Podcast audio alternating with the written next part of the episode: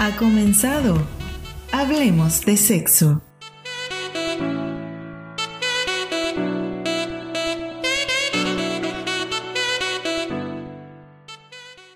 Ajá, el día de hoy vamos a estar hablando de una práctica bastante importante, me parece. Porque siento que mucha gente lo hace y es bastante común. De hecho, yo lo hice una vez, ¿no?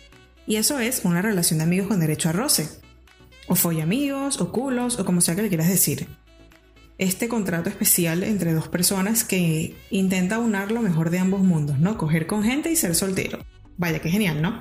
Lo mejor de los dos mundos, conocer gente, dejar que surja la amistad y si se da la oportunidad, pues tener sexo esporádico que un día te levantaste y te apetece tener relaciones sexuales sin compromiso, pues llamas a tu folla amigo o amigo con derecho, culo, como sea, a ver si están en la misma sintonía que tú. Y si dice que sí, pues estupendo, ¿no?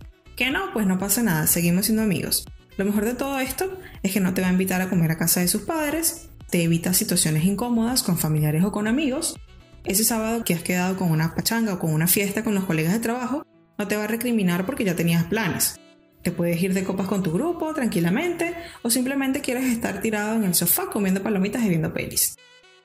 Y gente, ojalá hubiese un manual para estas cuestiones. La realidad es que nunca aplican las reglas matemáticas cuando de sentimientos se trata. Por ende, es imposible saber de antemano si una amistad terminará mal o bien en la cama. A algunas relaciones de amistad el sexo les hace bien y a otras, pues no tanto, ¿no? Entonces, ¿qué otras ventajas tienes en una relación de amigos con derecho a roce? Y bueno, siempre puedes decir que no a cosas que de otro modo no podrías. Puedes tener relaciones con más de una persona si es lo que tú quieres. No tienes por qué salir con gente cercana geográficamente. Mantienes a raya el amor y sus complicaciones, que bastante tiene, por cierto. No hay planes de futuro en conjunto. La rutina de pareja desaparece porque simplemente no hay, no existe una rutina. Muchos de los encuentros son casuales, no planeados, que me parece fenomenal eso aporta un grado de excitación de otro nivel a la relación, ¿no? Un aspecto importante para que una amistad funcione es establecer los términos desde el inicio. ¿Por qué? Porque eso es un arma de doble filo. Una relación así puede llegar a ser una pendiente muy resbaladiza si no están las cosas claras. De hecho, es muy probable que uno de los dos acabe enamorándose si no se consensuan algunos límites, ¿no?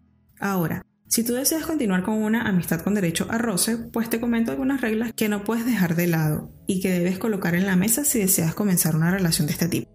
De primer lugar, tienes derecho a la soledad. Cuando los amigos con derecho quieren estar solos, pues es bien fácil.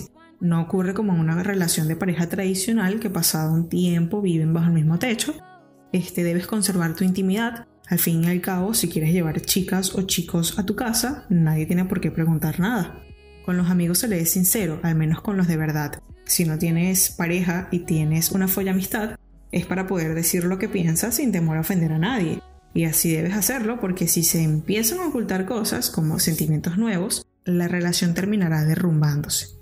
Además, una persona celosa no puede por definición tener una relación de amistad con derecho a roce, porque de por sí los celos no deberían existir, pero desde luego no tiene sentido celar si lo que se busca es tener más libertad. Con una relación así, con amigos de derecho a roce, tienes la posibilidad de no contactar por WhatsApp, por Telegram, Facebook o como sea que se comuniquen durante el tiempo que quieras.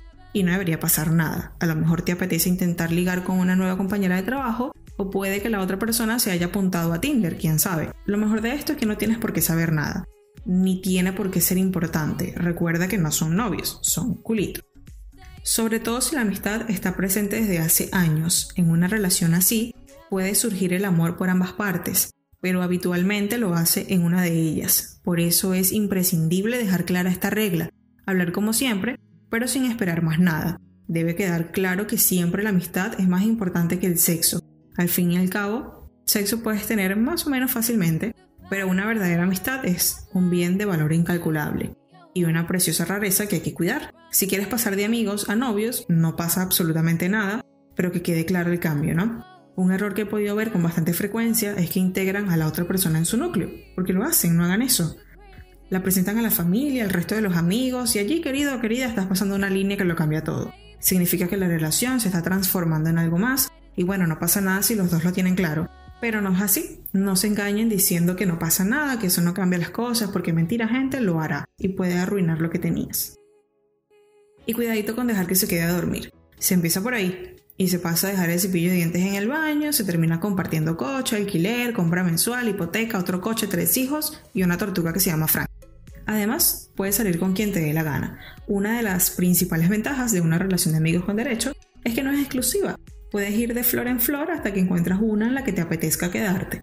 Y tranquilo, que tu amiga o amigo está haciendo lo mismo. Seguro, o lo harías si pudiera. No vas a dejar de conocer gente porque tengas una amistad con derecho a roce. Eso va en contra de la lógica de la propia relación. Tampoco tienen que pasar a los convencionalismos de esos a los que están sujetas las relaciones comunes. No tienes que ser detallista ni invitar a nada, ni celebrar la primera vez que se besaron, que se tocaron, que tuvieron sexo. En fin, todos estos comportamientos automáticos enseñados por la sociedad. Ustedes ponen las reglas, es, la ciencia, ¿no? Y bueno, cuando el deseo físico, la principal causa para cogerse un amigo, desaparece, pues vuelvan a la amistad es probable que el deseo vuelva a surgir tras un tiempo en el que no se le echa agua a la plantica. No hay nada como no comer algo en un tiempo para que te vuelva a dar el antojo más adelante, ¿no?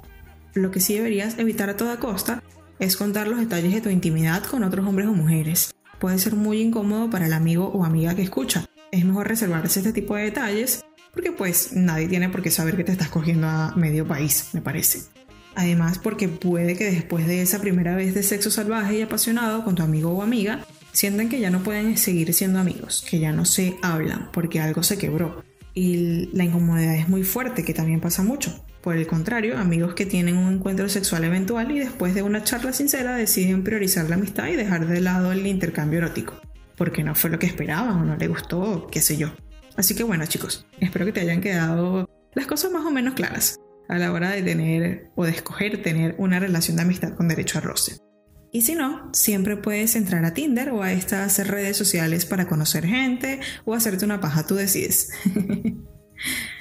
Recuerda seguirnos en Spotify, Apple Podcast, Breaker, Google Podcast, Overcast, Spotify y un sinfín de aplicaciones para escuchar podcasts. Será hasta el próximo viernes. Chao, chao. Y terminamos con Hablemos de Sexo.